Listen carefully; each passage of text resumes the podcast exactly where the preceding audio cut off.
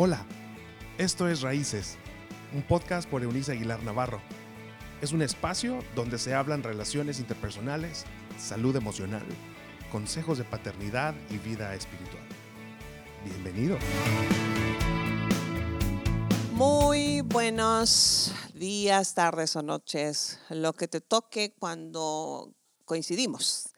Siempre, siempre para mí, ya lo saben, es un placer volver a comunicarles buenas noticias en tiempos que lamento tener que reconocer es solamente malas noticias.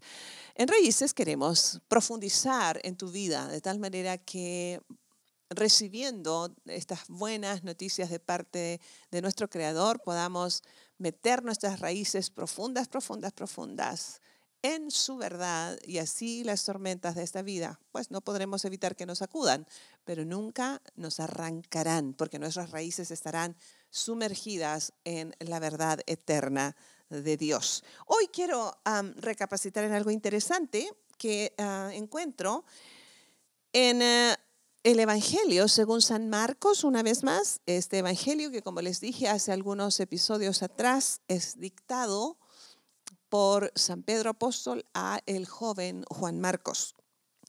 Dice así en su capítulo número 1, versos 40, 41 y 42 de la nueva traducción viviente del texto bíblico.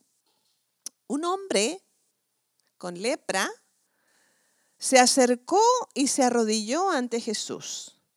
Movido a compasión, movido a compasión, Jesús extendió la mano y lo tocó.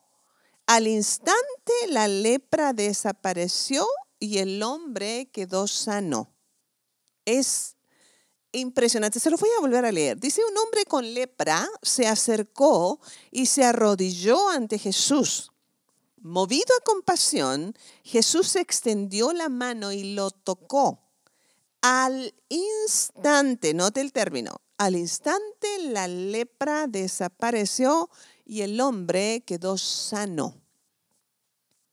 En una época en que la lepra, y usted debe saber y recordar aún a una mujer extraordinaria de fe de nuestros tiempos, que fue la Madre Teresa en Calcuta, este, la lepra hasta hace algunos años atrás seguía siendo un mal incurable, pero hace dos mil años era literalmente algo terrible, de tal manera que las personas tenían que ser sacadas de su hogar, de su pueblo, de su entorno familiar y relacional y se iban a vivir a cuevas, alejados de todo y de todos.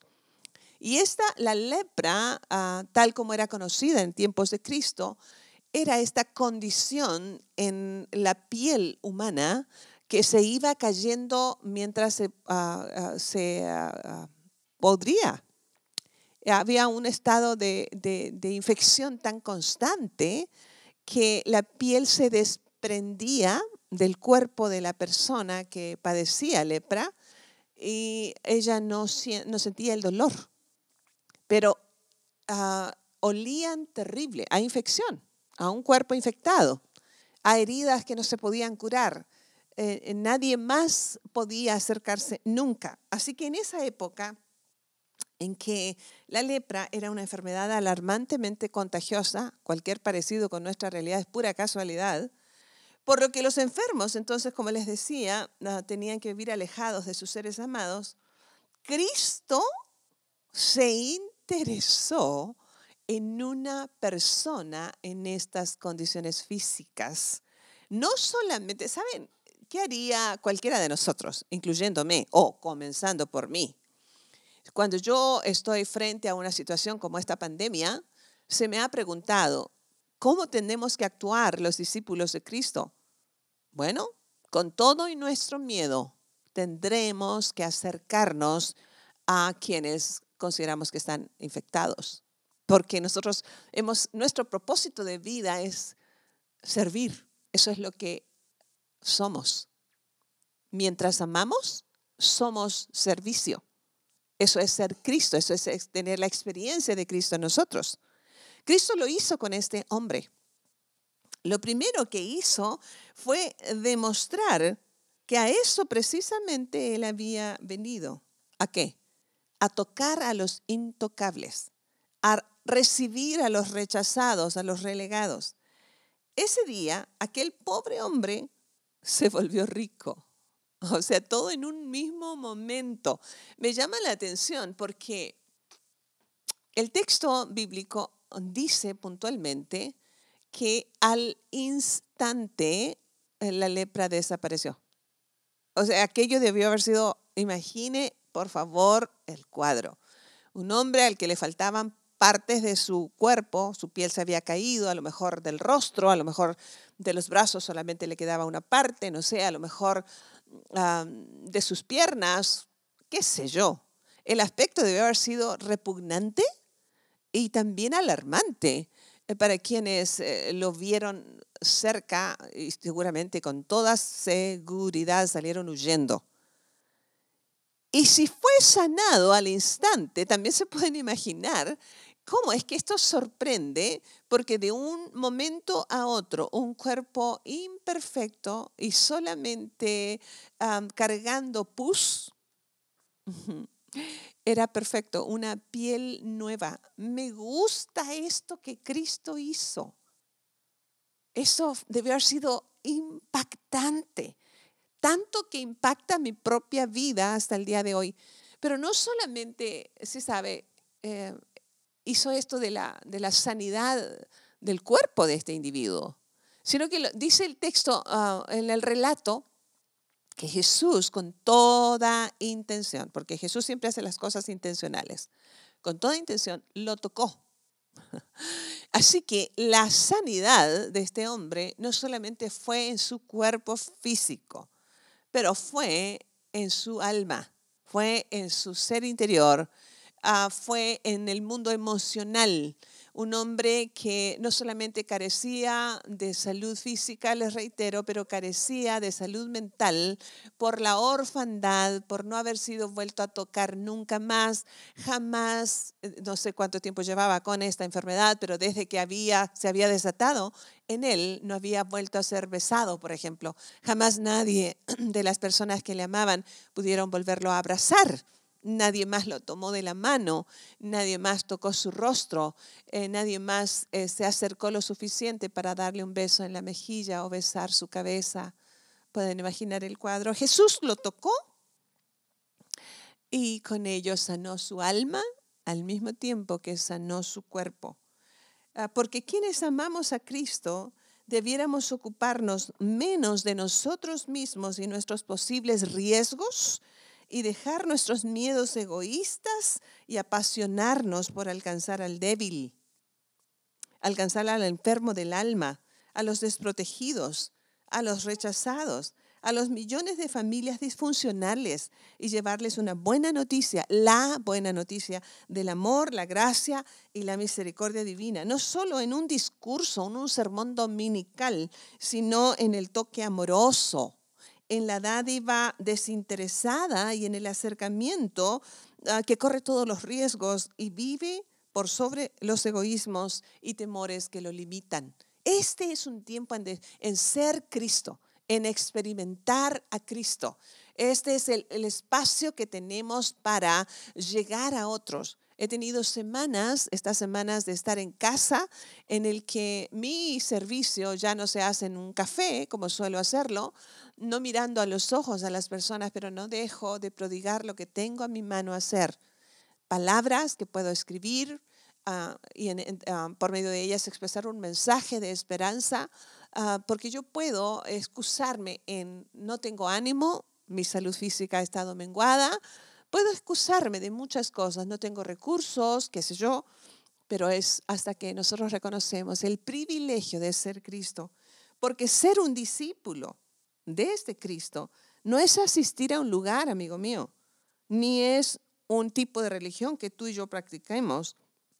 En realidad se trata de ser Él en su hacer, en su actuar, en su manera de amar, en su capacidad de darse a sí mismo solo por el placer y por la alegría que da poder prodigarse incondicionalmente, porque somos su gente, somos a quienes precisamente en su nombre Estamos proclamando la esperanza para un mundo lleno de intocables, lleno de rechazados, personas abrumadas por los miedos, la soledad y el desamor.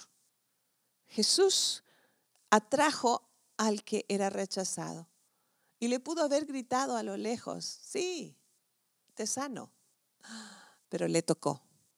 Se permitió el lujo de acercarse. Puedo imaginar a ese hombre sintiendo una mano amorosa sobre su hombro, o no sé, a lo mejor tocó su rostro. Su rostro que daba asco, producía repugnancia, Jesús lo toca, lo mira a los ojos y el milagro sucede. Ojalá tú y yo aprovechemos estos tiempos de prueba mundial, porque está pasando en nuestro corazón, porque está pasando en nuestra familia, en nuestro matrimonio, en nuestras finanzas, en nuestra ciudad, en nuestro país. Está pasando con los que conocemos y está pasando con los que no conocemos. Está pasando con los que tienen recursos y educación y está pasando con los que no tienen ni lo uno ni lo otro. Está pasando en nosotros. Este es tiempo de ser Cristo, de experimentar a Cristo y llevar a otros a experimentarlo. Así que permíteme hacer esta oración. En el nombre del Padre, Dios, en el nombre del Santo Espíritu, en el nombre del Hijo, Jesucristo, estoy dispuesta, dispuesto y disponible, Señor, a llevar las buenas noticias de tu amor, de tu gracia y misericordia, aun cuando me asusten los riesgos que hay que enfrentar.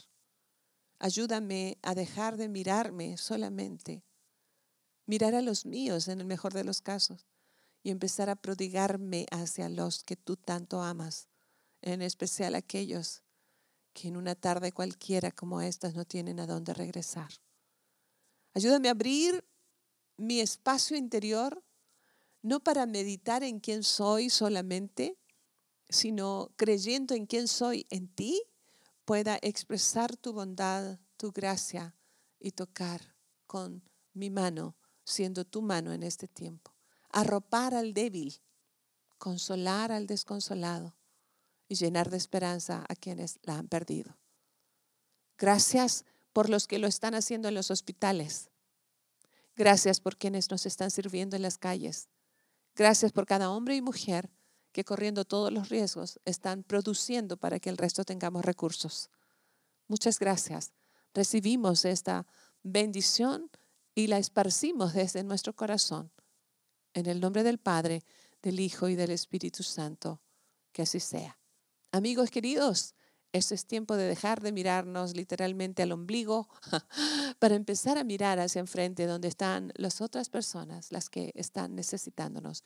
Recuerda, Dios es por nosotros y a nuestro favor. Nos escuchamos pronto. Chao, chao. Gracias por habernos acompañado en este episodio de Raíces. Te invitamos a que te suscribas en la plataforma de tu preferencia y también que puedas compartir con aquellos que están en tu mundo de este contenido. Puedes seguir conectado a través de la página web www.euniceaguilar.com. También en Facebook, búscanos como Raíces Familias Estables y en Instagram como arroba Eunice Aguilar N. Nos escuchamos en la próxima.